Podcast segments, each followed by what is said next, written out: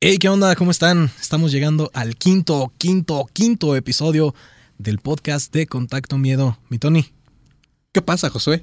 ¿qué onda? No, muy feliz otra vez de que me hayas invitado a tu No, hombre, programa. pues, ay, por Muchas favor. gracias por, por estar aquí. Estoy ansioso de saber eh, el tema que va a tratar hoy. Ah, no te puedo decir hasta no? que lleguemos con el invitado. Ah, bueno, está bien, porque tienes un anuncio muy importante que dar, ¿verdad? Tengo un anuncio muy importante que dar a todos los que nos están escuchando. Recuerden, el estudio es el mejor. El mejor se me fue la onda. Pues el mejor estudio de grabación. Es el mejor estudio de grabación, así es. El estudio es el mejor estudio de grabación en la ciudad de Aguascalientes. ¿Está ubicado dónde, mi querido Tony? Eh, aquí en la calle Laureles, número 602. Si tú has venido a la Feria de San Marcos, que obviamente has venido, eh, ¿sabes dónde está el Foro del Lago? Justamente. Ah, pensé que me preguntabas. No, no, no. Justamente atrás del Foro del Lago, Así es. aquí en la calle Laureles, en una esquinita aquí vas a ver el estudio Creative Recording, el mejor estudio de grabación aquí de Aguascalientes. Pregunten por los precios de promoción para podcasters porque están bien chidos. Así es, mención muy, muy bien pagada, aclarando. Obviamente. y sin más por el momento, los dejamos con el episodio 5 de Contacto Miedo.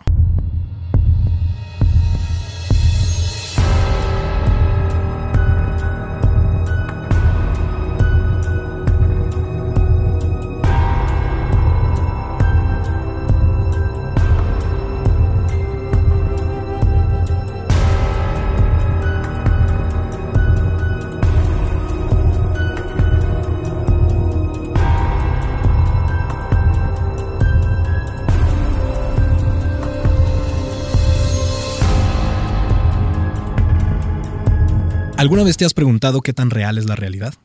Bienvenidos a Contacto, un podcast semanal donde estaré contándole a Tony Luna Jr. y a un invitado especial casos de fenómenos paranormales, teorías conspirativas, creepypastas, crímenes realmente escalofriantes y un montón de cosas más que nos harán cuestionarnos todo lo que sabemos. Yo soy Josué Dau y el día de hoy tenemos un invitadazo. Una persona muy, muy especial, de verdad, eh, un gran amigo para nosotros y que fue en algún momento parte del equipo de Contacto Miedo. Es este. Es creador de una frase Memorable. memorable de, de contacto. De, les vamos a dejar el link ahí en la, en la descripción para que puedan ver el, el capítulo. Donde de hecho, fue una de las investigaciones más padres. Perdón, ya me volví a meter sin que me presentaras. Adelante. Perdón.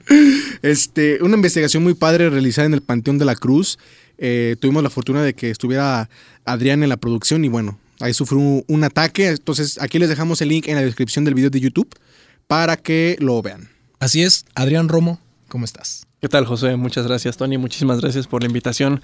Nada más me hubieran avisado para cambiarme, caray, que no sabía que esto era. No, y deja de eso, déjame, le digo a Adrián que trae cara de flojera, No, cabrón, no, no. Y no se ha dado cuenta que esta cámara es para YouTube, entonces, para que sonrías. No, es que no sé nada, ya, venga. Los que nos están escuchando en Spotify, Adrián trae una hermosa playera, Playera de, de Avengers. Avengers, de Avengers, ya ves. De esas películas que han estado muy padres últimamente. No, no, no, pues vienes de gala, si hubieras traído de DC, pues te corriente, güey. pero- Te vas a meter es. en problemas.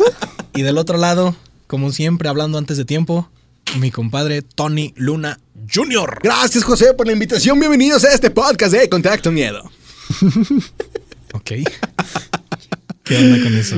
Este programa se supone que, que debe ser un poquito más de misterio. Sí, así es. De hecho, sí, o sea, me gusta la temática, pero bueno, yo me, me gusta también. Siento que va a decir la gente, este güey, si han visto las investigaciones, tú y yo nos vemos muy serios Muy en las investigaciones. Este es otro lado de Este es nosotros. otro lado de nuestras personas, entonces, ah, está bueno el podcast. Es más como nosotros, ¿no? Es, es- no somos los serios de ¿qué tal? Buenas noches, estamos aquí en el Panteón de la Cruz, Sí, sí, claro. ¿no? Pero bueno, pues vamos, vamos comenzando con la historia de hoy. Entonces, también todo su cuerpo quedó tan horriblemente desfigurado que el contorno regular de este desapareció. Su cabeza pálida, mortífera y demacrada, a menudo asemejando el tamaño de una jarra de agua invertida. Se puso tan roja como las brasas. Sus ojos salían de sus cuencas, sus labios se hincharon en proporciones que equivalían al tamaño de unas manos, y su cuerpo delgado y demacrado estaba hinchado a un tamaño tan enorme que el pastor y algunas de las hermanas se retiraron del susto, pensando que la mujer pudiera estallar en pedazos. A veces, su región abdominal y extremidades se volvieron tan duras como el hierro y la piedra. En tales casos, el peso de su cuerpo se presionó contra la cama de hierro para que las varillas se doblaran hacia el suelo. Estas fueron las palabras narradas en Begone Satan, un folleto escrito por Carl Bogle que documenta un exorcismo prolongado llevado a cabo en una joven llamada Anna Eklund en 1928. Ah, O sea, fue en serio, vaya. sí, sí, es, es un exorcismo. Caray. Más tarde, la revista, la revista Time se alegó que había sido poseída por varios demonios, incluidos Belcebú, Judas Iscariote y el mismísimo Lucifer. Belcebú, una vez escuché ese nombre y. Sí. Pero Suena- pones a tu hijo. No, no, no. Digo, si es un demonio, el chamaco, pues. Belcebú eh, suena en Bohemian Rhapsody. For sí, sí, cierto, sí, cierto. Sí. Ahí está Belcebú. Belcebú. La historia de Anna Eklund no es para los débiles de corazón. Al momento de su publicación en 1935, habría sido una educación bastante aterradora y reveladora sobre la vida y las prácticas de una de las iglesias católicas y sus soluciones más extremas a los problemas de la posesión demoníaca. Sin embargo, también es una historia que deliberadamente ofusca la historia de su tema. Hay pocos datos precisos que detallan los primeros años de la vida de Anna Eklund. De hecho, incluso ahora su nombre no es 100% seguro. Ha sido nombrada Anna Eklund, Anna Smith y muchos otros informes contemporáneos simplemente la llamaron una cierta mujer de 40 años. Dramática como su historia, su nombre fue solo uno de los detalles suprimidos después de los incidentes de 1928 como un medio de protección público que muy bien podría no haber tenido la amabilidad de estar cerca de una persona con un pasado tan extraño y potencialmente amenazante. Suena interesante los exorcismos, yo sí creo. ¿Tú, Adrián? Pues definitivamente hay vibras, vibraciones, hay este espíritus. Yo creo que mm, definitivamente no, no estamos como en un plano astral, por así que decirlo que convivamos con ellos, pero de que existen, yo creo que, Que existe. que existen, están ahí. Y pues bueno, la cosa es saber por qué llegan a tal grado del tema de la posesión, ¿no? A veces suele ser un tema pues complejo. A mí Y me interesa saber, pero ¿cómo es que les da? O sea, ¿a dónde, dónde se metió esta mujer para que les entrara el, el demonio así? El Para que se les entrara el demonio. Sí, sí, no, hay que para, no ir, digo. De los pocos detalles precisos sobre la vida de Ana, es generalmente aceptado que nació en o alrededor de 1882 en Wisconsin. Su padre, En se- Wisconsin. Wisconsin. Wisconsin. Su padre se llamaba Jacob Eklund y su madre parecía haber abandonado la escena mientras aún era muy joven. No hay registros de su nombre ni a dónde había ido, o de hecho, si era el caso, qué le, qué le había sucedido. Ana era una católica practicante y devota que asistía a las iglesias a la iglesia, perdón, varias veces a la semana y parecía disfrutar de la ceremonia religiosa y de las costumbres de la religión. Ella vivió los primeros 14 años de su vida aparentemente como una niña normal, para la época, aunque se rumoreaba que su padre le había hecho imposible una existencia tan simple. Jacob Eklund fue, por lo que podemos decir, un padre difícil.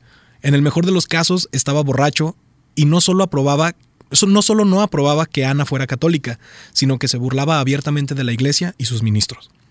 Tomó a una amante llamada Mina mientras su esposa todavía estaba viva, y la mujer de su fantasía era su hermana de sangre o su hermanastra por matrimonio, y la tía de Ana.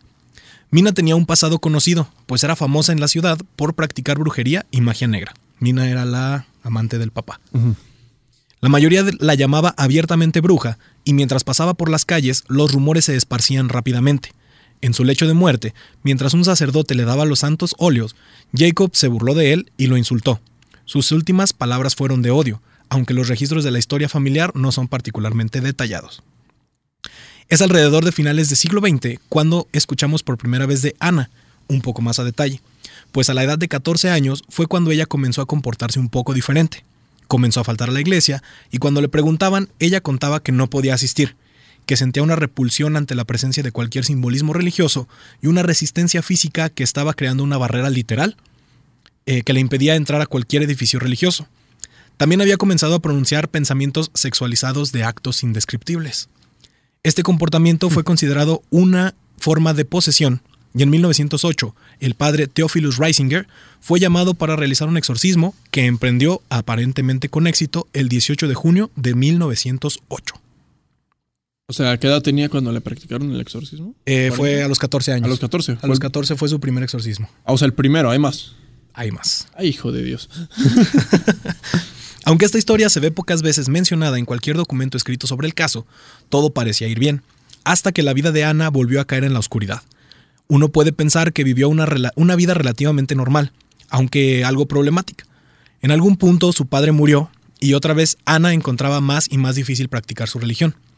Esta vez, sus acciones contra su fe dieron un paso más adelante y se había encontrado arremetiendo contra su consejero espiritual hasta el punto de intentar sofocarlo. Comenzó a tener enormes impulsos de destruir sus símbolos religiosos y escuchaba voces que la llevaban a la desesperación. Inicialmente buscó la ayuda de médicos y después de que varios psiquiatras calificados la observaron y la descartaron por estar físicamente en forma y bien durante varios años, Ana recurrió a lo espiritual y solicitó ayuda de la iglesia. Ya cuando vio que pues no era médico, ahora sí. Como vamos- cuando estás con el, con el que te toca la persona que te cae gorda en el equipo, ¿va? En la escuela, así como, ay, pues tengo que preguntarle, pues ahí va a la iglesia, ella. Pues sí, porque ya tenía como ahí. Ya le queda gorda las imágenes. Algunos Pero, pero, sí. ajá, pero exactamente es porque ya estaba poseída, ¿no? Sí, sí, ya- ya tenía- Pues no, ahora sí que no es como que el que te cae mal, sino que, pues bueno, primero buscas una opción alternativa para, para esto Y luego ya vas con. y luego ya. Como, a ver, pues, ¿qué hago? Estoy poseída, ya estoy, me siento rara, voy. Bien casual, ¿no? Estoy Casual, poseída. ¿no? es un día ¿Tú- tú normal qué- en la es vida. que tú querías, güey. Ah, pues este, no, no lo sé, o sea, ¿para qué me cuentas Pues, esto, José? es Yo que no vivo te- solo y. Es que no tienes, no tienes conciencia de que estás poseído. O sea, en realidad tú no lo sabes. ¿No? Bueno, bueno, sí, es que se puede confundir, no sé.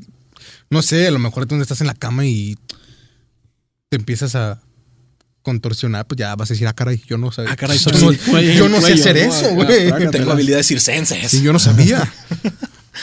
Una, Sí. ¿vale? Ah, que, que sigue, a ver. Ya, una vez al Ya, cuidado ya de la iglesia, sus propios consejeros pasaron varios años intentando diagnosticar y aliviar su condición y fallando.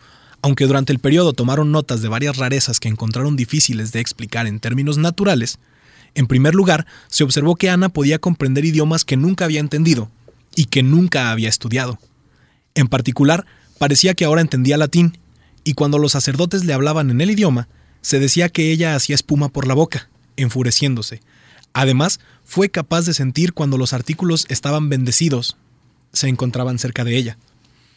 También se ponía furiosa, y incluso cuando los objetos que no tenían un significado espiritual específico, pero habían sido bendecidos o tocados con agua bendita, no pasaban desapercibidos para ella. Llamaba a los sacerdotes exigiéndoles que eliminaran esos objetos de inmediato. Cuando los sacerdotes que la cuidaban comenzaron a sospechar que había fuerzas sobrenaturales en juego, le preguntaron a Ana sobre su postura, sobre el asunto. Ella actuó completamente inconsciente y no pudo dar ninguna información sobre quién o qué podría estar detrás de los supuestos problemas demoníacos que ahora estaban haciendo su vida tan difícil. Es que ahí está, o sea. Sí. Ella también, lo quiere, ella también buscaba respuestas. Sí, también estaba viendo. No, pero pues onda. también ya dices, o sea, el micrófono le cayó agua bendita, no lo sé, algo que puede ser tan normal porque ahí lo dice y tiene cierta repulsión hacia eso, es que algo Es ya que está pasando. Es cuando, es cuando, no sé si les ha pasado muchas veces que, no sé, estás en una habitación, por decir, en esta y de repente se cae una tabla, ¿no? Y luego, luego te Y- asustas. Ajá, te asustas, pero piensas, no, pues que el viento, ¿no? A lo mejor, pero amigo, la puerta está cerrada, no está bien. Dices, bueno, primero intentas este, encontrar una, como decías Antonio, intentas encontrar una explicación lógica mm, natural, como dicen aquí, y cuando ya no más. No Dice, le- ah, no- caray, me quemó el Como agua cuando ya no más no Déjame sale, pienso, es ¿por qué que- fue? A ver, ah, no. Ay, caray. Alergia, no. no. Que ya valió corneta Ya, todo. Sí, y es que imagínate. Ahora, la, la persona que está bautizada está por influencia del agua bendita. ¿No? ¿No? Sí, Y sí, digo, ya vez- te la una quitas vez- con, des- con... Con desinfectante. No, no, pues es que pues, cuántas veces te vez bañas en tu vida, ¿no? todo Pues, obviamente- bautizado, obviamente ya, se va, ya. desaparece el agua ¿Te bautizaron? Sí, claro. Te va a oler esa cosa ya. Ya, güey. Si- Pues si sí, no, todos un- estamos benditos. Si traigo un demonio adentro, te huelo, güey. Me bendito, vámonos. ¿Traes un demonio adentro? Bueno, Ay, perro. Finalmente, en 1928 y después de varios años de observaciones, la iglesia consideró formalmente que Ana estaba poseída. Ah, gracias por su aportación. No, después de unos genios. ¿Qué, qué, qué fue? ¿Mil qué? Mil- 1928. 1928 O sea, pasaron y estaba en 1888, ¿no? Sí, cuando ella No, nació. 1908. Fue en 1908 Ocho. cuando fue su primer exorcismo. Ah, 20 años, cabrón. Ajá. No más, los números se te dan, mi Antonio. Eres crack. buenísimo con los. Ya, para que veas, papi.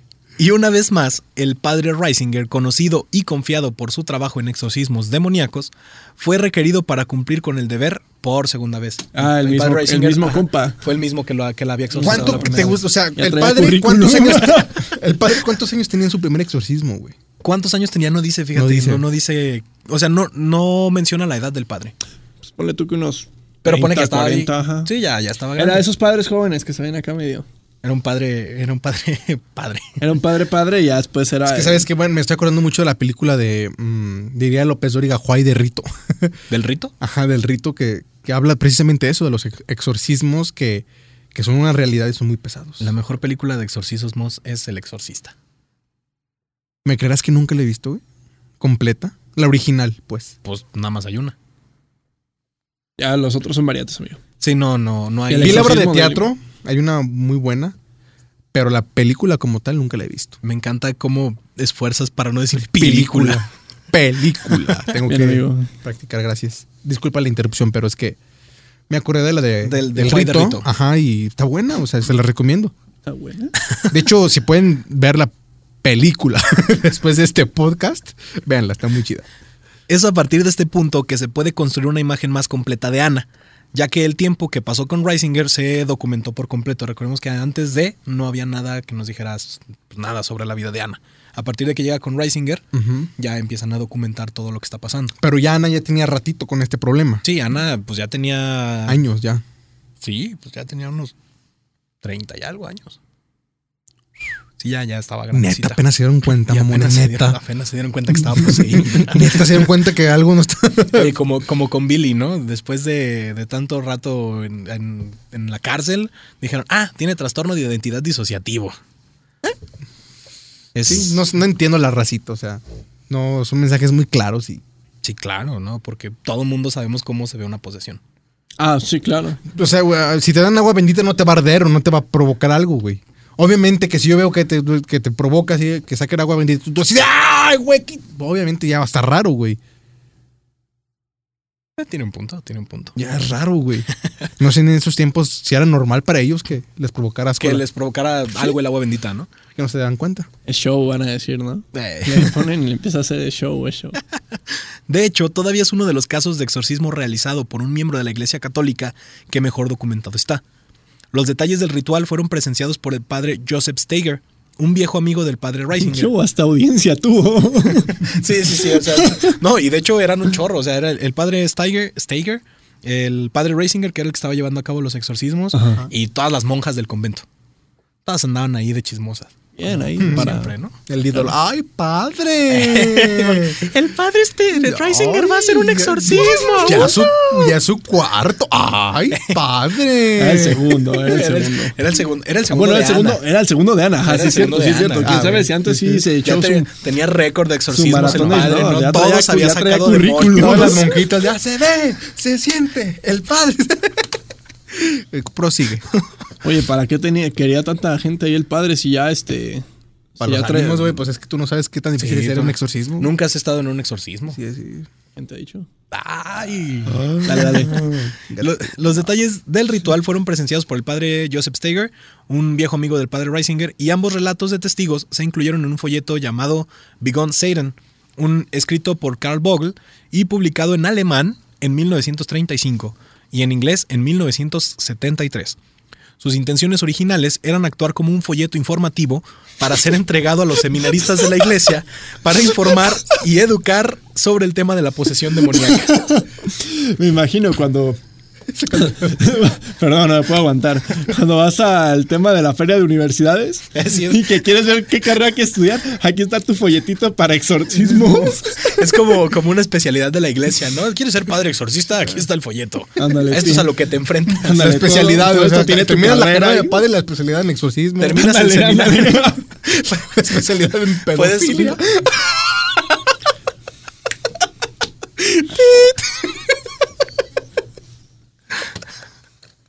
Ah, caray. Carreras que terminan. podcast que todavía no empiezan y ya se acabaron. No, güey, cortas, cortas eso, güey. No, no, hay que se quede. Sus intenciones. Ah, no, eso ya lo había visto. El padre Theophilus Reisinger, aquí vamos a hablar un poquito del padre, nació en Baviera en 1868. Ahí está tu respuesta. Tú que eres bueno con los números. Ajá. 1868 y su primer exorcismo fue en No, 1908. no, bueno, el, el segundo exorcismo de Ana fue No. en 1928. No, no, no, espera. El primer exorcismo de Ana Fue en 1908. 1908. 1908. Y el padre nació en mil... 1868. 68. Ajá. Haz las cuentas, mijo. Te estoy esperando. No, ya tenía sus Mientras haces las cuentas, yo sigo. 68, 78, 78, 58. No, ya estaba betarro el padre. Tenía como 50 años, ¿no? Sí. Sí. Creciendo en su pequeña granja Pues sí, familiar, pendejo, sí. altamente religioso. Desde muy joven, tenía solo 12 años cuando, mientras padecía una enfermedad, decidió dedicar su vida a Dios. Y a los 21 años se unió a un monasterio en Altoting, un pueblo que aún hoy en día es importante, es un importante punto de peregrinación después de que una estatua de la Virgen María reviviera a un niño que, había esta- que se había ahogado en el río, allá por 1489. Y de ahí nace la historia de la llorona. No, ¿por qué? El niño que se ahogó. Era un niño que se ahogó y la. Virgen lo revivió. ¿Dónde está la llorona? Pues por ahí debe estar la mamá, güey. Pues, Llorando. Esto sí lo voy a contar. no. Durante su tiempo en Altoting, Reisinger de- decidió que su futuro estaba en el sacerdocio, pero su oportunidad se vio mermada cuando el padre provincial negó su solicitud. Solicitud. Sin inmutarse, partió para estudiar en Salzbach y después de graduarse con una fuerte recomendación en 1892, se fue a Nueva York, donde se quedó por un breve periodo antes de establecerse en Detroit, donde comenzó su vida como noviciado. En 1899, cuando terminó su formación y sus estudios, fue ordenado sacerdote y terminó otra vez en Nueva York, ubicado en el monasterio de Saint Fidelis. Su vida dio un giro más extraño en 1912. Estábamos ya nosotros en la revolución. Sí, ¿no? Sí, ¿eh? Ya tuvimos esta discusión. No, no, no. Ojalá el- sí. Cultos de la sí, historia, sí, la coméntanos si revolución, la Josué está güey o... no, revolución. independencia es sí. 1810, una Revolución. Uri, revolución. 1912, revolución. Por poquito, Ya, ya, estaba pasando. Ya estaba Sí, ya pasando. estábamos, ya, ya había empezado. Ya tenemos dos añitos con... Dos añitos en 1910 armas. fue la, Sí. La, la independencia, ¿no? No, revolución. corta eso, corta, corta, vamos a parecer unos ignorantes. La revolución fue 100 años después, fue 100 años después de la independencia. La independencia fue en 1810. 10. 10, 10, 10, güey. ¿Y en 1910 qué fue? Y en La 1910 revolución. fue la revolución. La revolución Sí. fue 100 años después de la independencia. ya, Antonio. ya, perfecto. Sí, sí, sí. Eh, güey, también corta lo del pedofilia. La neta sí me pasé de rosca, güey. Cero miedo. ¿Tú qué opinas, Uri? Sí me pasé de rosca, güey. Todo esto sigue grabando, ¿eh? Yo no voy a Sí. cortar nada. Y así No, se va a quedar. no, no, Mientras güey. se va a quedar lo que tú estás pidiendo. No, no, no. Tienes que cortar esto, ¿Y yo? amigo. Tú también. Su vida dio un giro más extraño en 1912, cuando fue transferido a Wisconsin, donde realizó exorcismos y luchó contra espíritus malignos. Yo me lo imagino con espadas. O sea, ya llevaba, es que dice ya llevaba varios, o sea, no era el primero, ya. Ajá, o sea, a partir de 1912 ya estaba practicando exorcismos. Supongamos que en 1912 fue su primero. Sus prácticas de, de- de la carrera. ¿Qué onda? Ya me lo... ¿Te imaginas si hubiera redes sociales? Derrota a? Satanás en tres minutos o menos. Sí, eh, si hubiera redes sociales, eh, la, la- pues se puede decir que... Ay, güey, se me fue la palabra. Eh, En lo que le encuentras. la tecnología que hay ahorita en esos años, güey. Ajá. O sea, ¿te imaginas qué diferente hubiera sido? Si hay un sacerdote, un padre que nos está viendo, pues muchos saludos para empezar. Y segunda, sí me gustaría que nos aclararan una duda de saber si realmente ustedes tienen como una capacitación o algo así de, de por si algo de esto llegara a pasar. O sea, Mira, yo lo único que sé es que los exorcismos tienen que ser eh, validados ante el Vaticano. Sí, claro. o sea, ya sube hasta allá. Sí, o sea, si vas a practicar un exorcismo, te lo tiene que validar el Vaticano. De hecho, estaría padre retomar una vez, un día des- eh, después de este podcast, este, retomar este tema, pero con un padre, para que nos diera sus, sus inquietudes. Pues, Él es padre. Sí, el padre Juan Pablo De también, familia. saludos también. Al padre Juan Pablo. el padre Juan Pablo también. No tengo familia. Sí. Pero de Eh, broma, güey, si tienes padre de familia. Ah, ah, ya te, te ent- entendí tu chiste. Por favor, Antonio. Este trabajo no estaba exento de críticas y aunque en general era Papá muy normal. Ay, no. y aunque en general era muy querido, parece que hubo algunos que no estaban interesados en la cantidad de atención que prestaba a los elementos más anticuados de la Iglesia Católica. En una corta biografía hay un pasaje que dice: Debemos añadir que había algunos, tanto dentro como fuera de la provincia, que no podían estar de acuerdo con el padre Teófilus. Creemos que es cierto decir que la oposición no se debía a la personalidad del hombre, sino a la naturaleza de su trabajo, más específicamente a sus exorcismos. O sea, a la raza no le gustaba que el padre hiciera exorcismos. Era un padre muy querido, pero no le gustaba que. No, pues a quién le va a gustar. exorcista. O sea, eso quiere decir que entonces el pueblo está, ya está maldito el pueblo. Pues que quieras o no, se mueve energías. No, y, la es gente se peligroso. asusta, imagínate, o sea, cuando te dicen, ay, es que tu tía está poseída. Y las morrillas, tu tía poseída, tu tía. No, está cañón. A mí nunca me ha pasado eso. Espero que nunca pase. No, amigo, por favor. De hecho, eh, su vida y su trabajo han sido ampliamente publicitados en la prensa a medida que se involucraba cada vez más en la práctica de la extracción demoníaca. Ningún caso había atraído más la atención de los medios en este momento que su trabajo sobre el exorcismo de Anna Eklund, que lo vio colocado en la portada de la revista Time y que ahora se cernía sobre su cabeza mientras se preparaba para luchar con sus demonios por segunda vez. Era un padre celebridad. O sea, ya salió en la portada de la revista Time. Dime quién aparece en esas portadas. ¿Obama? ¿El padre? ¿Peña Nieto? Peña Nieto. o sea, el padre, el padre Reisinger está en una hermosa lista junto a Peña Nieto. Por ahí conviven los dos, digo. Nomás para que veas con la, Para con que la veas raza el- que se rozó el peña. Exactamente. El drama del segundo exorcismo de Ana en 1928 comenzó de inmediato con su viaje al convento donde se llevaría a cabo la prueba. Se consideró apropiado que todo se organizara y se llevara a cabo en estricto secreto, y que Ana se fuera de su casa para no llamar la atención y permitirle reg- regresar a una vida normal después del procedimiento. Lo que, perdóname, lo que estábamos hablando, o sea, pues si empiezas a hacer un buen de exorcismos, pues a la gente no le va a gustar porque pues ya no puedes convivir con la gente. Oye, la gente se se debe preguntar, ¿y dónde quedó el demonio que sacó? ¿A quién se le metió? es lo que te voy a decir. O sea, ¿dónde lo dejan? no lo matan. No, pues simplemente lo sacan. Ahí anda cuerpo. rondando por las calles. Pues es como, como en aquel entonces con, cuando Jesús sacó, eran creo siete demonios de un hombre y los aventó a un puerco.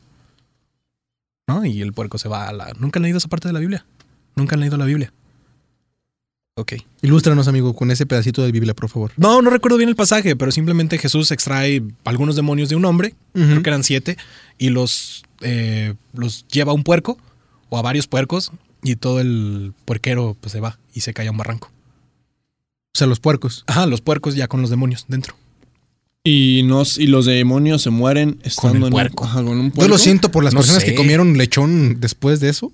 Fíjate que no sé, habría que investigar qué onda, qué sigue después de eso. Ajá, o sea, digo, porque nosotros, como quiera que sea, dicen que, bueno, fallecemos y nuestro, a nuestra alma A los cielo. sí. ajá, va al cielo, en- va al, ¿cómo se llama este lugar donde estás entre, a ver si te vas al cielo? o Limbo. El, el limbo. Sí es el limbo, ¿no? Sí, creo que sí, ajá. Bueno, entonces, este, los demonios van con los puercos, se mueren los puercos, ¿los demonios salen o con los puercos? Pues yo creo que salen, pero ya no se meten a nadie. Qué Es como un alma, ¿no? Por eso Es- digo que las personas que comieron esos puercos después. No, pues ya no se los podrían comer. Acuérdate que no te puedes comer a un animal que murió. Tienes que comer un animal que fue matado, porque no sabes de qué murió el animal. Entonces no, Ah, sabes. güey, yo no sabía eso. Sí, o sea, Yo no sabía eso, güey. Yo aprendí algo nuevo en mis 23 años de vida. ¡Guau! sí, o sea, no puedes matar, no puedes comerte a un animal que murió por causas a lo mejor naturales. O un atropellado, o a un lo que sea. No, no lo puedes comer porque aparte no sabes de qué murió. Puede tener alguna enfermedad, puede tener X cosas. Y el humano se puede. Guau, apúntalo, amigos. Eso es, muy, eso es una noticia muy interesante. Claro, no voy a encontrar un caballo ahorita saliendo de aquí, güey. Y te lo vas a comer. Me lo voy a llevar a mi casa aquí, deja y agarro una piernita para la semana. Piernona de caballo. Yo si un caballo tirado, güey, yo lo agarro, lo vendo. Listo. Carne contaminada. Con corona. Ya que se encargue el carnicero de limpiarlo, papi. Sí, como. Nadie debía saber de los eventos fuera de aquellos directamente en contacto con Ana o con aquellos que trabajaban y ayudaban directamente con el exorcismo. El padre Reisinger había pensado que había encontrado un lugar adecuado en un convento en Erling, Iowa, aunque el primero necesitaba obtener el permiso tanto de la madre superiora del convento como del pastor de la parroquia local para llevar a cabo el deber dentro de sus fronteras de trabajo.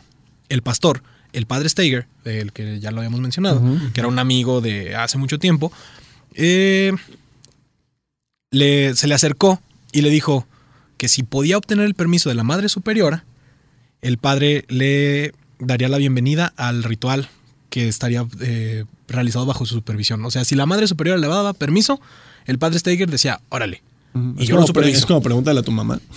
Ándale, pregúntale a la padre y al madre, a la, madre- a la madre y al padre.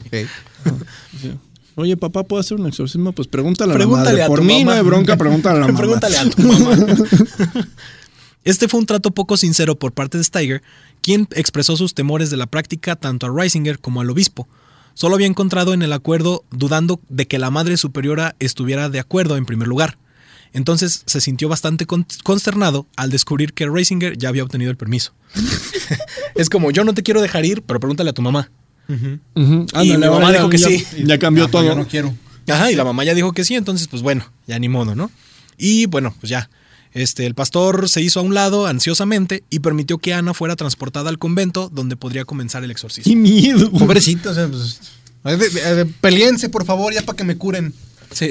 Pídele permiso a la mamá para que el papá me dé permiso para que me puedan sacar a todos los demonios que traigo Por adentro. favor, ajá. Sí, ¿no? No manches. Ana viajó en tren hacia el Por convento. tanto año se tardó, güey. Sí, pues era un chorro. Y los sacerdotes que la escoltaban consideraron necesario informar al personal del tren sobre la situación como medida de ¡No precaución. Oiga, señor, disculpe, es que traigo aquí una poseída, pero. Usted Pero ya la vamos a curar. Es secreto, güey. a curar, señor. Ya para que no diga No puede hacer nada. Digo, igual, nada más te, te rompe el cuello, güey. Pero... nomás trae dos, tres demonios, pero pues no es para tanto. El- Cuando Ana llegó a la estación de Erling, aunque está documentado que ella misma estaba muy dispuesta y feliz de contar con la ayuda de la iglesia y someterse a un exorcismo, atacó a los sacerdotes que habían venido a su encuentro, eh, los arremetió contra ellos y los asfixió. ¿Así los mató? Eh, pues dice que los asfixia, no dice si los mata. Que supongo que es casi lo mismo. No, bueno, los, los ahorca. No sabemos si los mata. Reisinger debía llegar al convento la misma noche que Ana, pero por otra ruta, para mantenerlos separados hasta que el exorcismo comenzara de manera adecuada. Yo me imagino el convento entre medio del bosque oscuro. No dice dónde está, fíjate. No. Había arreglado que Steiger fuera por él, cuyo auto aparentemente era bastante nuevo y funcionaba, funcionaba perfectamente. Sin embargo, en la noche en cuestión, el automóvil no pudo arrancar y aunque no se pudo encontrar ninguna falla mecánica, no logró avanzar hacia la estación donde debía recoger al sacerdote. Llegando dos horas tarde, encontró a un tranquilo Reisinger que simplemente hizo caso omiso de las complicaciones como el trabajo del diablo, quien afirmó hará todo lo posible para frustrar nuestros planes. O sea, ya el, el- Ya sabía. ya sabía que estaba aquí algo macabroso, ¿no? Finalmente todas las partes convergieron en el convento y los preparativos para el exorcismo podían comenzar en serio.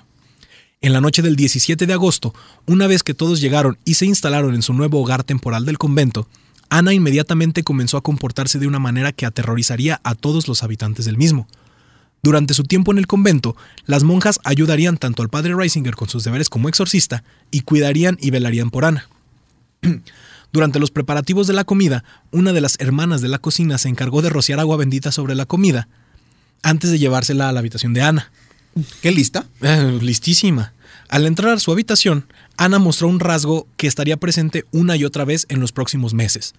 La mera presencia de la comida, como estaba bendita, la enfureció y ella comenzó a ronronear como un gato, mientras se negaba a comer ni un solo bocado hasta que se la llevaron y le sirvieron una comida fresca y sin bendiciones. Esta reacción y conocimiento de los objetos bendecidos, a pesar del hecho de que no debería de saber que había sido o no bendecido porque pues, nunca lo vio, antes de entrar a la habitación, se convirtió en una característica, con Ana aullando y gritando como un animal. Ella es descrita como retorciéndose en agonía en la cama mientras hace varios ruidos no naturales. Imagínate la escena. o sea, Qué miedo, güey. Sí, sí. tú entras a la casa, ya te traje tu comida. ¿Has visto cómo, cómo alimentan a un tigre? Mm, no. Mira, mm, tuve la oportunidad este, de grabar un día de esos este, un tigre. había en- Adrián trabajaba, bueno, trabaja en TV Azteca. Ah, sí, estuve de camarógrafo un rato. Y hay una persona aquí en Aguascalientes que tiene un tigre. Recuerdo haber visto el, el reportaje, la nota que hiciste. Sí, sí, recuerdo Sí, haberla visto. y lo comen. chiquitito. Sí, sí, estaba chiquito, estaba cachorra. Y no, no, no. ¿Era una sea, tigresa? Tigresa. Y Yo también me, me tocó ver un tigre comer, güey. Estaba en Monterrey, los Tigres del Norte terminaron de un concierto y ya, güey, nos los topé en un restaurante. puedes seguir, por favor, no te pases de lanza, Antonio. Ay, qué gracioso, has de ser comediante. Estos chillidos y alaridos sucedían todos los días y a veces duraban horas, escribió Bogle en Begone Satan. En otras ocasiones sonaba como si una horda de hienas y leones se soltara, y nuevamente como el maullar de los gatos, el mugido del ganado y el ladrido de los perros. Uy, mijo, no, tú te cagas. Cuando. ¡Miau! ¡Ingue su madre! Traía un zoológico adentro la morra. ¿De qué hablas, Antonio? Josué Dao le No es tiene miedo a cierto, los no es gatos. cierto. No es cierto. No es cierto. Soy alérgico. Soy alérgico a Alérgico, sí, güey. Soy alérgico a. También. En consecuencia, esto aterrorizó a las monjas que estaban ayudando al exorcismo y las impulsó a crear un horario rotativo que permitió que cada una trabajara solo por un corto periodo de tiempo antes de poder descansar y recuperarse lejos de los gritos. Yo hubiera dicho, ay, mira qué buena imitadora, le hace como gato, le hace como perro. Oye, y yo, yo tengo una, una pregunta, perdóname, Antonio. No, no, adelante, amigo. ¿Por qué mantenerla ahí tanto tiempo? O sea, si sabes que corres un riesgo de que el diablo mate. se pueda, este, no sé, manifestar. Pues yo creo que están esperando el proceso para hacer la, el, el rito, Ah, ¿no? pues lo- o sea, la dejas ahí viviendo, haciendo lo que tenga que hacer en su casa. Cuando llegue la hora, te vas ahí. Si desde que le empezaron a trasladar, la estaba Ya armando la la de. Pues es que también yo creo que no es así como que el padre le diga al demonio, salte, güey. y diga, Ah, sí, Simón. Ah, pero. Bueno, lleva su proceso, sí. Sí, Ya sí, sí, ya pero su pues tener- ahí sí que la tienen meses, güey. O sea, meses ahí adentro. No, yo me zurro, güey. No podían, güey. No podían, es que mm, pues los, los demonios que traía adentro, ¿no? A ver, échalo ya, quiero saber más. No, el que se mete dentro es cuando te da un hambre. güey. Ese sí es demonio también, cabrón. Esto también creó un segundo problema, el de los aldeanos locales de Erling, que día tras día durante las representaciones del exorcismo podía escuchar los sonidos que resonaban dentro de las paredes de piedra del convento y se reunían intercambiando susurros silenciosos de lo que creían estaba sucediendo en el interior. O sea, ya también la gente ya empezaba a chismear. Manches, allá adentro tenemos una señora bien loca. Ah, Simón, no, neta, sí, güey. Señora, una señora que está exorcizada. Hace como gato, güey. Hombre, y también le hace como vaca. Manches, qué miedo, ¿no? En la mañana del 18 de agosto, el exorcismo comenzó. El padre Reisinger llegó casi inmediatamente a la conclusión de que sería un asunto prolongado que casi que abarcaría varios intentos. Y este primer episodio duró ocho días, hasta el 26 de agosto, comenzando eh, como debía de ser. Siguiendo el consejo del padre Reisinger, las hermanas habían atado los brazos del vestido de Ana para que no pudiera usar sus manos, con la intención de detener o inhibir que atacara a cualquiera de los presentes durante el, durante el exorcismo. Los sacerdotes junto con el pastor asistieron a misa por la mañana y luego, después de armarse con sus diversos símbolos sagrados, se fueron a la habitación de Ana para comenzar el exorcismo. Tan pronto como Reisinger comenzó a recitar los nombres de la Santísima Trinidad, Ana saltó de la cama, se deslizó entre las manos de las hermanas que asistían al ritual y aterrizó. Como lo documentaron y presenciaron tres sacerdotes y varias monjas, aterrizó encima de la puerta, de costado a la pared, eh, eh, donde se aferraba, mientras escupía eh, y, y gruñía y, y hacía como murmullos. Que, me imagino la escena y sí me da miedo, güey. Sí, la- la somos, ahora somos. No, es que imagínate, ¿no? Cuando el padre empieza en el nombre del Padre, del Hijo, del Espíritu Santo. Sí, sí. ¿No? Sí, está complicado. Perdón por este intento de, exorcismo de mi parte. A todos los presentes les tomó un rato recuperar la compostura antes de tomarla y acostarla de espaldas en la cama. Y se podía pedir más ayuda para sostener a Ana en el marco de la cama para que no pudiera repetir la acción. Entonces eran las monjas y más gente que, pues, Sí, que agarrando La para para que banda, la banda, güey. Tío, banda. tienen esquina, ¿no? Porque sí está macizo. Saludo a sí, toda esa bandera. a toda la banda que toda, tira toda la banda que tiró paro. claro. Simón. A pesar de que Ana no había comido bien durante semanas y no había comido nada durante los días del exorcismo, comenzó a hacer espuma en la boca y vomitaba grandes cantidades de sustancias. A veces esto se describía como un fluido y otros objetos físicos reales, como hojas de tabaco y especias, cuando nunca había, pues, nunca había Comido tabaco. Ajá. Según los informes, solo había tomado una cucharadita de agua y leche en las mañanas, en las mañanas de los exorcismos.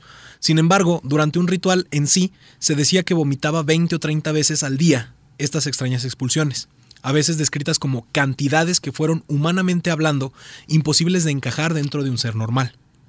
A lo largo de todo, de la habitación se llenó de un hedor desagradable y Ana permaneció en coma, con los ojos y la boca cerrados, aparentemente completamente inconsciente de cualquier conmoción o actividad física. En su estado comatoso, con los labios inmóviles, hablaba en varios idiomas, predominantemente en latín, alemán e inglés, mientras que en otras ocasiones se comunicaba con los ahora familiares gruñidos bestiales y murmullos demoníacos. Los espíritus malignos simplemente hablaron de manera audible desde algún lugar de ella, dice el padre Reisinger. A través de estos estallidos de discurso, Reisinger aprendió todo tipo de detalles sobre las presencias demoníacas con Ana, y llegó a la conclusión de que no solo estaba poseída por un demonio, sino cinco. Los de su padre Jacob y su amante Mina, que ahora aparentemente residen en el infierno junto con Belcebú, Judas y el mismísimo Lucifer. Era su papá, güey. Ahí están los cinco. Junto a los cinco principales había decenas de otros demonios menores que llegaban en manadas, gritando y gruñendo uno encima del otro hasta que pudieran ser expulsados por los exorcismos de Reisinger. Este proceso de batalla continu- continuó durante ocho días, hasta que el grupo temió por la vida de Ana, ya que se puso demacrada y pálida. El 26 de agosto se consideró necesario interrumpir el proceso y comenzar de nuevo después de que Ana y todos los presentes hubieran tenido tiempo para recuperarse y renovar sus convicciones para las futuras batallas que se avecinaban. Solo después de que cesaron los exorcismos, Ana volvió a abrir los ojos y a su estado normal de vigilia.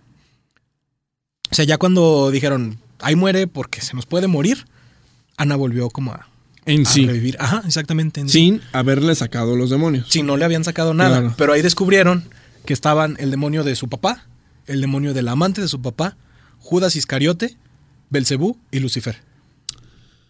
Y quiero, bueno, me surgió una duda, o sea, estaban estos cinco demonios como los principales y decía que iban había más, más. ¿no? y Ajá, habían había más, otros. pero era como los chiquillos. Como, ajá, nomás que nomás querían, pues eso sí, a lo mejor sí se podían expulsar mientras estaban Los- los colados. ándale, ajá, Pero los colados. cinco principales eran los que no habían podido sacar. Ajá, sí, claro.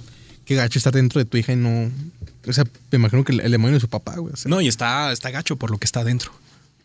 El segundo exorcismo Ay, ya me asusta. comenzó el 13 de septiembre y esta vez duró otros siete días. Esta vez el grupo pudo averiguar más detalles de los demonios que poseían a Ana, llevándola al frenesí. Cuando se les habla por separado, cada demonio respondería a Reisinger en el idioma en que se dirigió, y el padre teorizó que habían podido dominar cualquier idioma que quisieran. El primero en ofrecer pistas sobre por qué estaba presente fue Belcebú. Le dijo a Reisinger en oraciones entrecortadas que era él quien había poseído a Ana desde los 14 años. ¿Se acuerdan que decía que a los 14 ya había tenido ahí actitudes medio raras? Ah, pues era, era Belcebú desde el principio. Y que él había sido sujeto de su posesión inicial, cuando era niña. Satanás le había encargado que, se, que emprendiera su tarea y fue el padre de Ana, Jacob, quien le ordenó a Satanás que poseyera a su hija, Mm. maldiciéndola por su falta de voluntad para cometer incesto con él en vida. No, bueno. ¡Oh, la madre! O sea, el padre del papá año, quería, el papá quería pues tener relaciones con su propia hija, ¿no? Como la morra le dice que no, La morra. ya que se muere, le dice a Satanás, posee a mi hija. ¿Por qué? Porque qué le qué? pregunté a mis huevos y le dijeron que Que Simón. ¿No? Porque pues sí, o sea, no quiso nada Quiero estar conmigo. dentro de ella. Por- Por la buena no quiso. Ahora por la Qué agradable. Antonio. Es crudo, pero así fue, güey. ¿Me equivoco? No, no, no te. Ah, bueno, o sea, lo, dije muy crudo, pero Tienes pues así fue, razón. güey. Luego Judas Se dejó por las buenas. por las buenas, por las Ya. la voy a güey. poseer, Ahí te pero voy, de otra manera. Sí, sí, sí. Luego Judas, cuando Reisinger le preguntó al demonio, ¿eres Judas Iscariote, el ex apóstol? Él respondió en un tono atronador y alargado, sí, yo soy el indicado. Esta voz sorprendió tanto a las hermanas que las hizo huir de la habitación y se quedaron temblando de miedo. ¿Te fijas que las monjitas siempre son como bien asustadizas? Ey. Van como tres veces que decimos que las monjas se van O porque sea, ahí tienen van miedo. bien machas, pero ¡ay, dámalas! Siempre tienen miedo. Oye, pero qué mal. Yo pensé que Judas había muerto arrepentido. O sea, yo pensé que no iba a ser un demonio. Judas se suicidó. O sea, por eso. Arrepentido. Bien Por lo que arrepentido. hizo. Porque No creo que se haya arrepentido.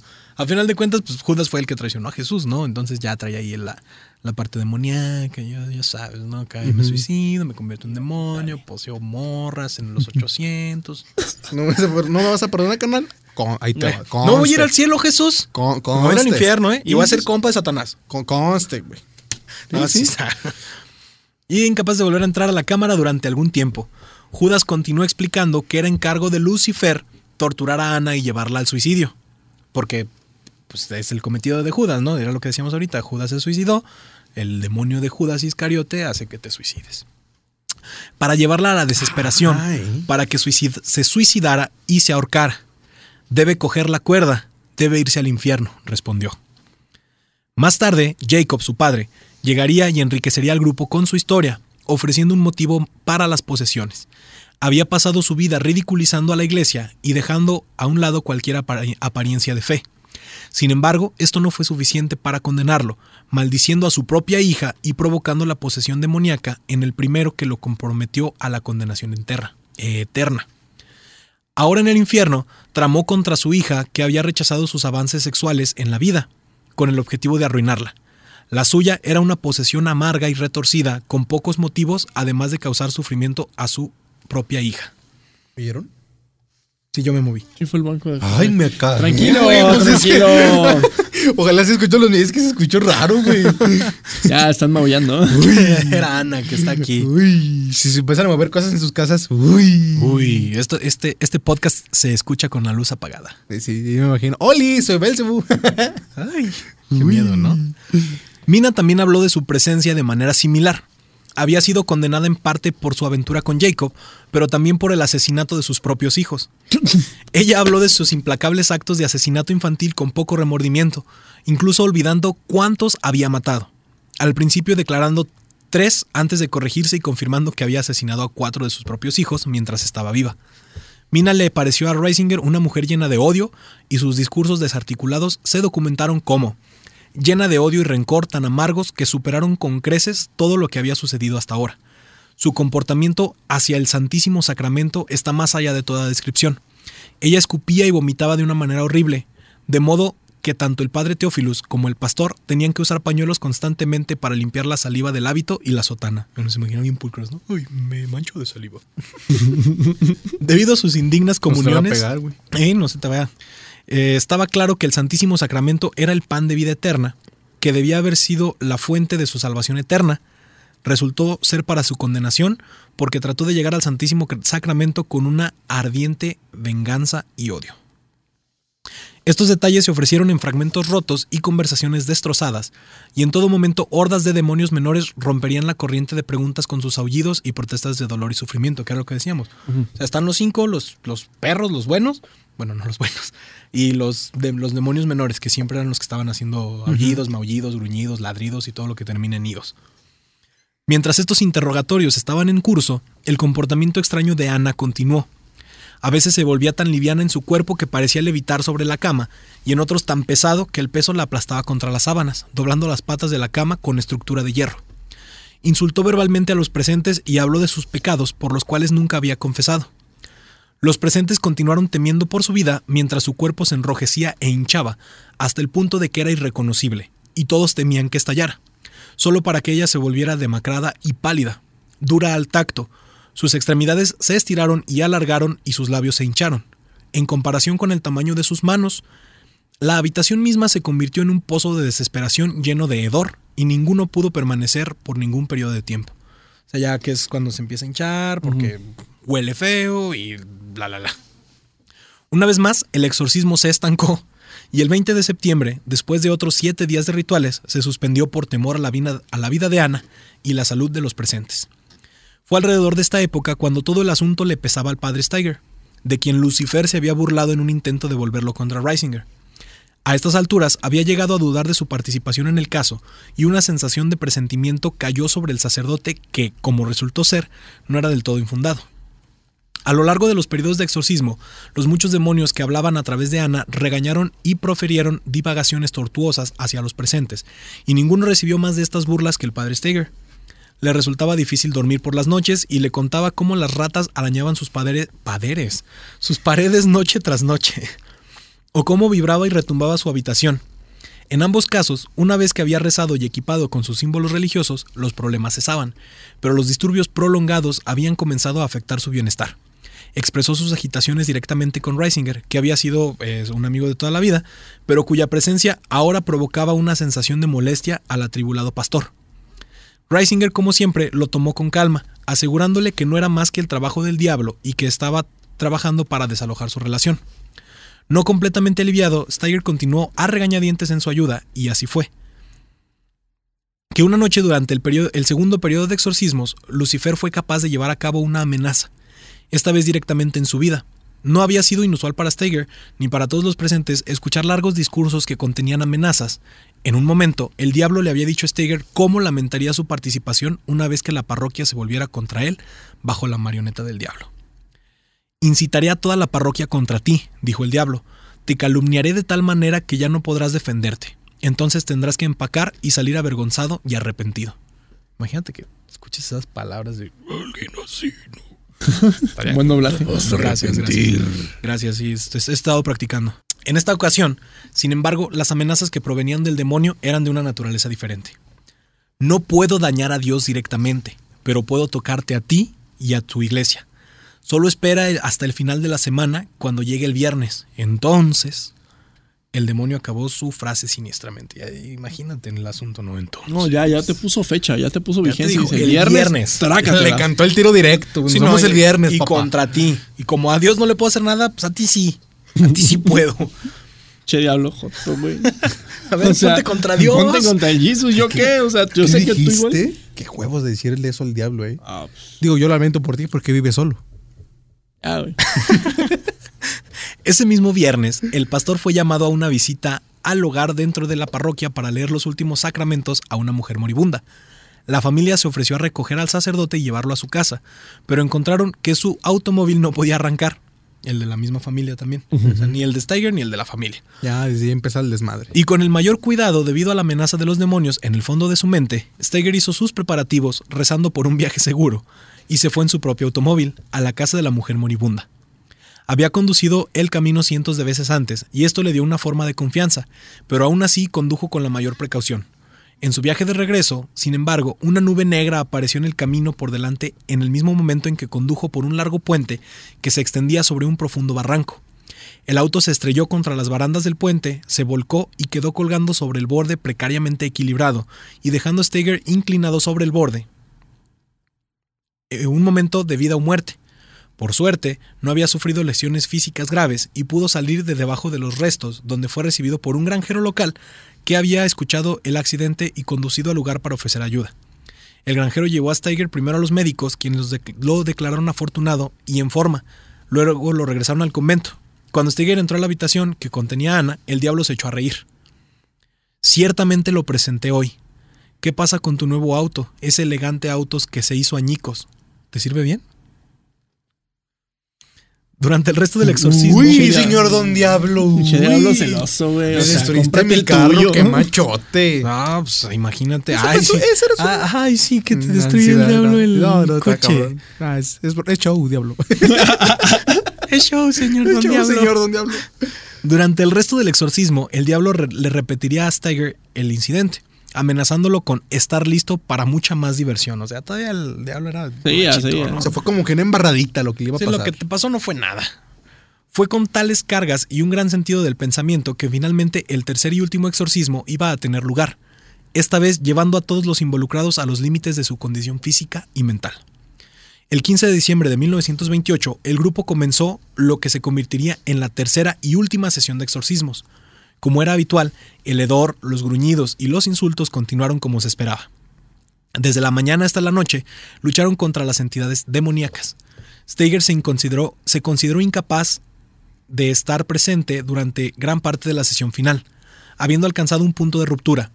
Se encontró otro trabajo en toda la parroquia y se mantuvo alejado durante largos periodos, pero ayudó a Reisinger cuando pudo. Ya te- imaginas al padre, pues yo no quiero entrar, deja. Ay, le falta un clavo a esto. ¿No? Pues sí, ¿no? A decir un comentario muy tonto, pero. A ver, no, no, No, no, no, no, hay comentarios tontos. vi- ya vi No para dónde vas, ya vi para dónde vas. No, sí, sí, a ver, dilo, dilo. Dilo, dilo. dilo, dilo. No hay comentarios tontos en este podcast. Sí, sí, sí, güey. A ver, dilo, dilo. Ay, se le cayó un clavo a Jesús. Claro. ah, ¿verdad? Padre, perdónalos, no saben lo que hacen. No, no, no, no, no. Yo dije que iba por ahí, más no quise meterme en el tema. Tú también lo pensaste. Padre, güey. perdónalo, no clavo, lo sabe, pensaste. No, no, no, no, no, ya lo pensé cuando me lo dijiste No, tú, no. pero porque tú eres un irreverente. No, sí, hay- O sea, entonces al padre, al padre le dio cuscus. sí, culo culito, por nomás con lo del carro. Sí, pues ya, ¿qué, qué más quieres? Cae a un barranco y casi se muere y ya, ¿no? No, está bien. A veces es poquito para ti. No, no, no, pues está Es cabrón. poquito para ti. Ok, es poquito para ti. En los últimos dos exorcismos, muchos de los demonios menores habían sido expulsados y ahora una batalla final aguardaba entre el exorcista y los cuatro perpetradores principales de la posesión. Reisinger, sintiendo la victoria, se encargó de continuar los exorcismos durante las noches y durante tres días y noches. Continuó sus rit- sus rituales sin parar. Muchos estaban preocupados de que se colapsaría y le dio su, su apariencia a la de un cadáver viviente, ya también el padre estaba demacrado. Muy- Había gastado cada onza de su energía y finalmente el 22 de diciembre hizo un avance significativo cuando Ana saltó de la cama levitando de modo que solo sus talones apenas tocaban las sábanas. Eh, Esa es escena como de, exactamente, sí, Sí. como de, de cliché de exorcismo, ¿no? Sí. La morra acá y los talones nomás tocando las sábanas. Ya me perdí. Agotado, Reisinger ordenó a los demonios al infierno. Más tarde, admitió una visión de la habitación rodeada de llamas con Lucifer y Belzebub, de pie en la esquina, furiosos por su incapacidad para asaltar al sacerdote. Describió a Lucifer como alto, con pelaje negro mate en su cuerpo y más bajo y con pezuñas. Al final de la visión, la habitación tembló y retumbó con una vasta energía, antes de quedarse en silencio. Ana se derrumbó sobre la cama, abrió los ojos y sonrió diciendo simplemente, Jesús mío, misericordia, alabado sea Jesucristo. Los demonios se habían ido y con eso terminó el exorcismo. Todo lo que quedaba de los meses de lucha Ay, era dos días, un dos días antes de Navidad, güey, qué bonito. El 22 de Dos, diciembre. 22 de sí, diciembre. 22 de Qué bonito, qué bonito. Sí, todo lo que quedaba de los meses de lucha era un hedor desagradable que impregnaba toda la habitación. Yo me imagino que olía como a azufre, ¿no? ¿A qué huele el infierno? Sí, puede ser. tema de- no sé, pero yo, yo lo veo por el lado del. Del vómito. de Yo creo que sí, no, no, no, no. Olvídalo, vamos a ir a comer ahorita y no quiero tener esa mente eso en mi mente ahorita. Durante los siguientes meses y años, la vida de Ana volvió a la normalidad. Ella continuó practicando su fe con solo unas pocas posesiones pequeñas. O sea, no se fueron del todo, nada más tenía ahí como unos demoniecillos ahí nomás. Sí, sí, los que tenemos todos. Yo creo que sí. Sí, no mames, yo no tengo una chingada, todos tenemos demonios. y ninguno que no pudiera manejar sola. Regresó al convento cuatro meses después para expresar su agradecimiento y estaba de buen espíritu y salud. Sin embargo, al convento mismo no le fue tan bien, ya que todas las monjas presentes durante el tiempo del exorcismo fueron transferidas, incapaces de permanecer eh, con los recuerdos de lo que había sucedido durante estos meses difíciles de 1928. Como última palabra en el folleto, Teresa Wegerer, ama de llaves del padre Steger, dijo el siguiente testimonio. Fui testigo de casi todo el periodo de exorcismo del caso de posesión Erling y puedo decir con sinceridad, sinceridad, que los hechos mencionados en Beyond Satan son correctos. Algunas de las escenas fueron aún más espantosas que las descritas en el folleto. No tengo la menor duda en mi mente que los demonios estuvieron presentes y que nunca olvidaré las escenas horribles, viles, sucias y más sucias ¿A qué mientras se refer- ¿A qué se referirán con sucias, güey? Pues al vómito, me imagino, ¿no? Vómito, espuma. O sea, Pues no puede creo que haya tema- habido algo más Pues sexual. puede si eso ser es lo que tema tú- físico. No, no, no, no, no. Puede ser tema físico, también puede ser un tema, como dices, del papá. Sí, Que, o sea, puede ser sucio también de ese. No Incestuoso. No sí, no, puede ser al- algo de eso. Años después de su exorcismo, sigue siendo un caso fundamental y ha influido en generaciones de ficción y medios populares sobre el tema. O sea, de ahí nos vamos basando, bueno, se van basando en, en películas de exorcismos, en historias, bla, bla, bla. En lo que respecta a Anna Eklund, después de su terrible experiencia, parecía que finalmente pudo dejar a un lado sus posesiones demoníacas y desapareció en la historia, con solo unas pocas líneas de seguridad que por el resto de su vida. Ya no sufrió por influencia demoníaca y aparentemente vivió sus días en paz y capaz de abrazar su fe católica. Reisinger continuó con su trabajo como sacerdote en la Iglesia Católica, asumiendo sus deberes más comunes junto con los exorcismos hasta el 9 de noviembre de 1941, cuando falleció pacíficamente a los 73 años. Para Ana y muchos otros cuyas vidas han sido afectadas por intrusiones demoníacas, las palabras de Reisinger sonarán por mucho tiempo en sus recuerdos. Apartaos, demonios del infierno. Vete, Satanás. Se finita. Definida, vámonos. Pues bueno, por lo menos tuvo un final feliz, porque yo he sabido de algunas también que, que no acaban tan bien. O sea, os fallece la chava que le están haciendo el chava, chavo, no sé, que le están haciendo el exorcismo. Hay más implicados que mueren. Creo que aquí no ninguno murió, ¿verdad? No, nadie murió, nadie murió. Sí, sí, no. ¿Qué, qué historia, José? Qué historia, qué historia. Está.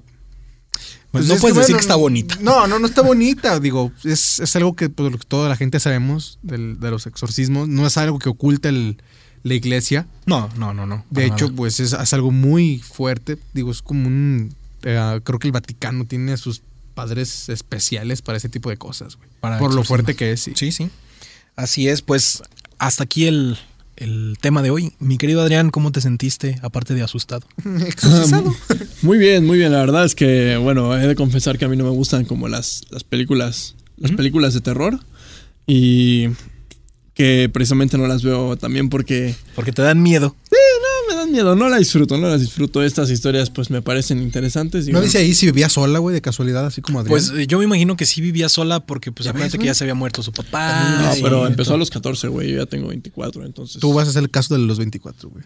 No, tú no vas a hacer un caso, amigo. Tú no Bueno, vas a el- estar poseído. El chiste es que, pues, interesante. Al final, este, yo creo que escuchar y aprender todo de, todo esto es te suma como quiera que sea en algún tipo de conversación. Con Pues, ustedes, Oye, ¿sabías ejemplo. que en 1928 a Ana Eklund la exorcizaron? Ah, está, está, está cañón. Está, está difícil porque yo creo, te digo, yo creo en las energías. Yo creo que sí existe alguien. A mí, yo he tenido experiencias ahí medio, medio extrañas cuando vivía allá en Oaxaca.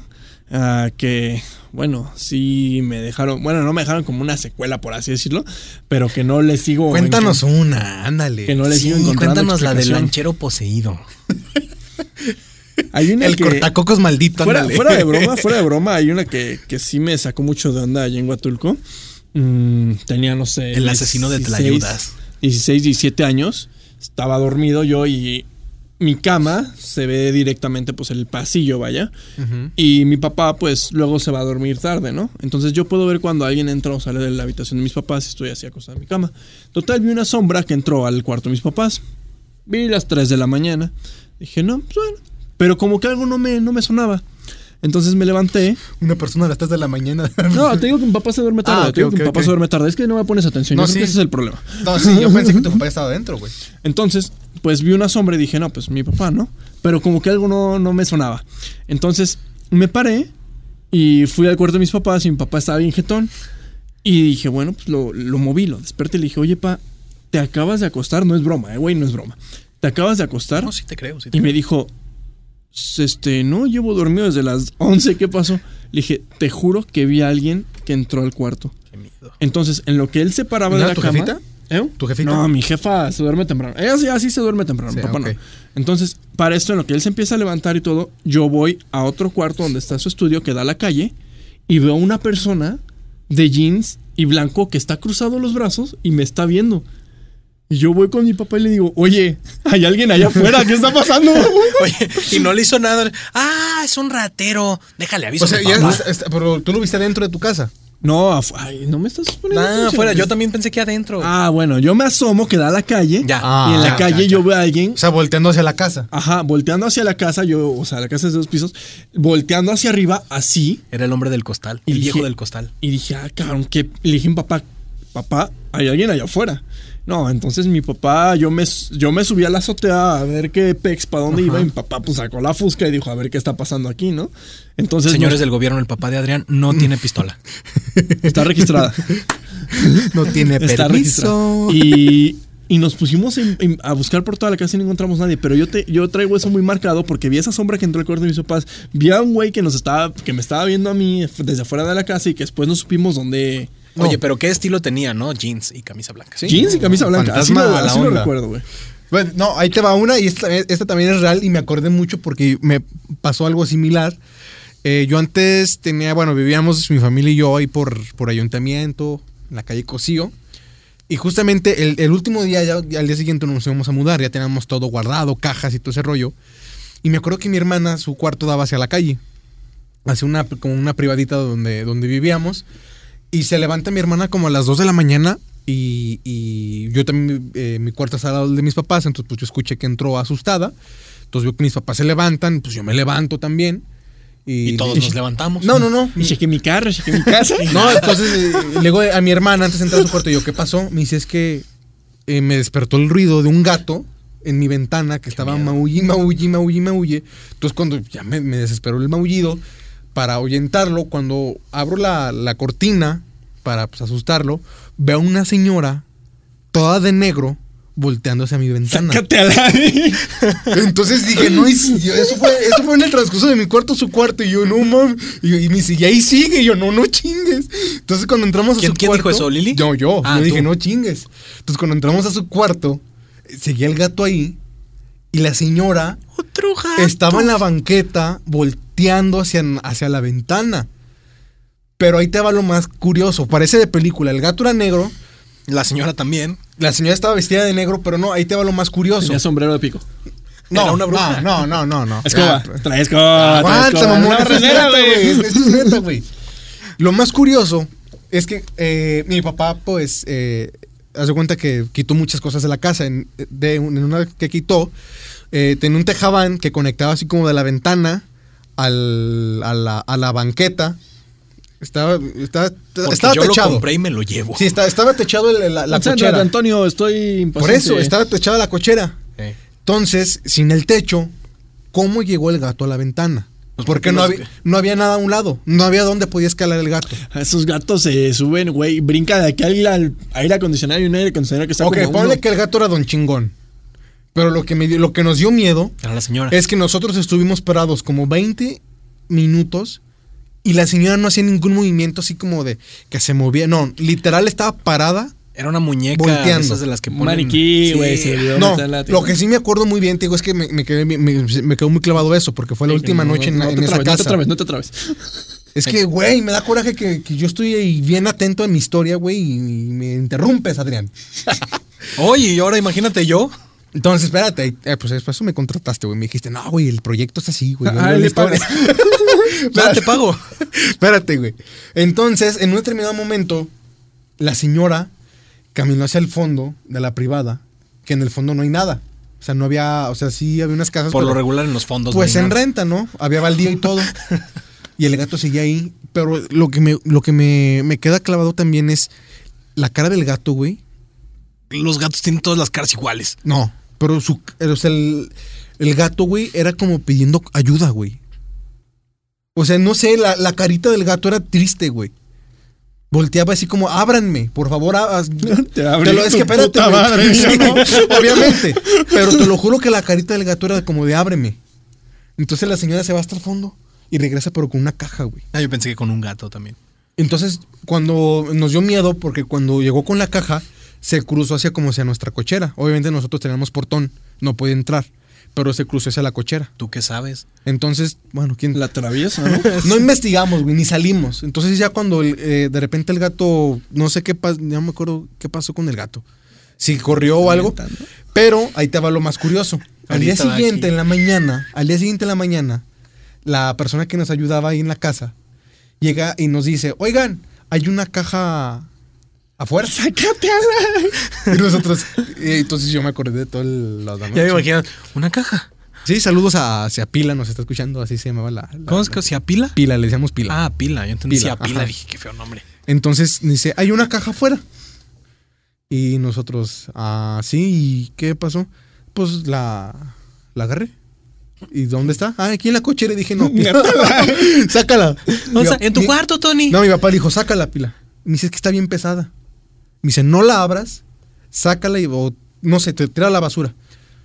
Y las, pero nun- o sea, la, la historia jefe, final- güey. Si está, le está diciendo Oye, que está pesada, que le Pobre- ayude. no Pobre, pobre manches. señora Pila, ya me lo imagino. Ay, señor Tony, pues es que está bien Pues ya pesada ves que ya la caja, tocó, ya, la es que no, pues, ya la tocó ella, pues Ay, tú vete, sácala. ¿no? Y don Tony, La tocó ella, tú sácala. Y sí la sacó y nunca supimos qué tiene dentro porque estaba súper pesada.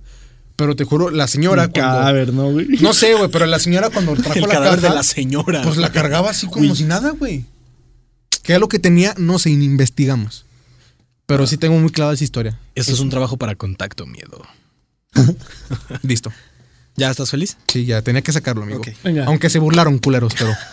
No, pues es que hay que agarrarlo de broma, güey, porque si no. Porque no, si da pero es que sí me da miedo, Es güey. me da sí, me miedo. dio miedo, a mí me dio miedo, güey. Eso es neta. Y pregúntenle a mi hermana. Ahorita le preguntamos. Vas a Ahorita ver. Le preguntamos. ahorita le preguntamos. Pues bueno, así concluimos con la historia del día de hoy. ¿Algo que tengan que agregar? Pues muchas gracias nuevamente por la invitación, Josué. Tony, muchísimas gracias. A la No, próxima, por favor, neta, avísenme que eso va grabado, porque pues aquí con los Avengers pues está medio complicado, ¿verdad? Ah, no Vayan a misa para que no. Si vayan a misa. Estamos arriba a misa y ahí sí le fue, güey. Confiésense. Era catequista, cabrón. No, no era catequista. Mucho, mucha agua bendita. Y tus redes, Adrián, para que te sigan. Ah, este, me buscan en Facebook como Adrián Romo Capistrán, así como el jamón, pero sin la U al final, siempre le ponen, ¿no? No sé por qué. Y pues ya, creo que eso es todo. Eh, Instagram. Instagram, este, romo.adrián, facilito. Romo.adrián. Romo.adrián, así es, ahí está. Así es, a nosotros síganos en, síganos en nuestras redes, Facebook, Contacto Miedo, Instagram, Contacto Miedo 2.0, YouTube, Contacto Miedo, Spotify, Contacto Miedo y todas las plataformas de audio digital, porque ahí está nuestro podcast. A mí me siguen como JDAU-C, Tony. Como Tony Luna JR. Así es, este es el podcast de Contacto Miedo. Gracias al estudio por otra vez abrirnos las puertas. Gracias al estudio que nos está abriendo sus puertas aún en contingencia. Así es. Nos estamos arriesgando por ustedes, así que escúchenos. Pero Así estamos es. en nuestra sana distancia Sana lo más distancia. posible, o sea, está bien. Así, es. Entonces, así quedamos. Nos estamos viendo, nos escuchamos la próxima semana. ¿Y tú? ¿Crees en los exorcismos?